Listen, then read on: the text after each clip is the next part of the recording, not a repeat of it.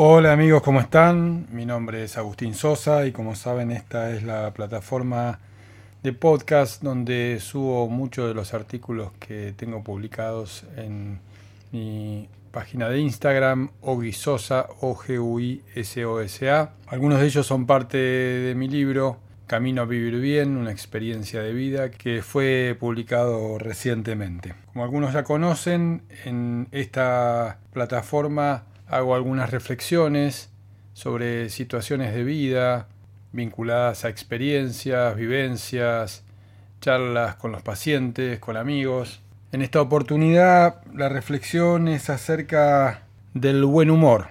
La pregunta que me hago es, ¿y si nos reímos un poco más? Si utilizamos el humor para acompañar nuestra vida, para aflojar las preocupaciones que nos vamos creando en nuestra mente, el humor puede ser un salvavidas, algo que nos alivia, una forma de compartir un momento, puede ayudarnos a tener una mirada diferente. Para conectarnos con él necesitamos estar relajados, integrados, interrumpir, aunque sea por un instante, el proceso mental rumiante y negativo en el que a veces nos envolvemos.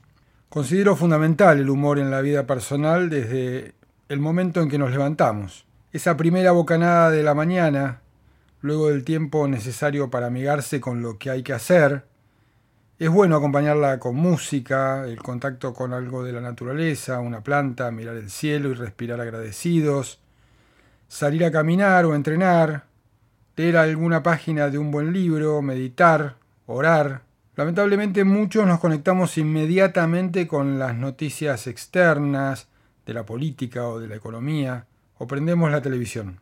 Eso nos priva de un momento de intimidad con nosotros mismos y con los que convivimos, y nos aporta una dosis de amargura innecesaria, ya que difícilmente la realidad que nos presenten sea la que queremos escuchar, cosa que, aún sabiéndola, seguimos insistiendo en repetirla. Parece que nos regodeáramos con las malas noticias. También en el consultorio, en cada acompañamiento, es importante introducir el humor. No existe situación prácticamente en la que no se lo pueda utilizar. Habrá que medir los momentos, ser empáticos, pero ayuda a las personas a tomar una perspectiva diferente de lo que les pasa. Al reírnos respetuosamente y junto al que acompañamos, de nosotros o de algún aspecto de aquello que nos comparte por medio de una broma o un chiste, ayudamos a relativizar, a permitirles un descanso en esa narrativa de su drama particular. Generamos más confianza, un ambiente más distendido. El humor compartido nos hace ser más amables, sentirnos más cerca de los demás. Quizás sea bueno no esperar que los otros o las situaciones sean las que nos contagien de buen humor.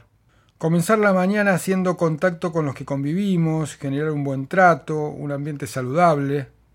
Salir a la calle y mirar a los demás con amabilidad, saludar al que conocemos, entrar a los lugares de trabajo y darse un beso o la mano o algún tipo de contacto visual o mirada afectuosa, a todo nos hace bien.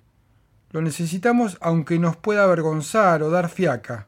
Sostener la puerta al que entra detrás nuestro, decir gracias, hasta luego, después de vos, etc. Todos esos gestos no solo le van a hacer bien a aquellos con que nos crucemos, fundamentalmente nos harán bien a nosotros. Está más allá de las respuestas que nos den. Es una forma de vivir que nos genera bienestar, paz interior, mayor conexión. También nos hace bien dedicar unos minutos a las personas que nos cruzamos todos los días hace 20 años y de los cuales no sabemos ni el nombre. Es importante que nos hagamos más humanos, que dejemos de correr hacia un lugar que todos sabemos que no existe, o que evitemos escapar de algo que creamos en nuestra mente por medio de monólogos cargados de preocupación. Sonreír es gratis, es contagioso y nos hace vivir mejor. Es aquí y ahora, es este el momento, ya lo sabemos, pero es importante repetirlo cada día. Hasta luego y nos vemos en nuestro próximo podcast.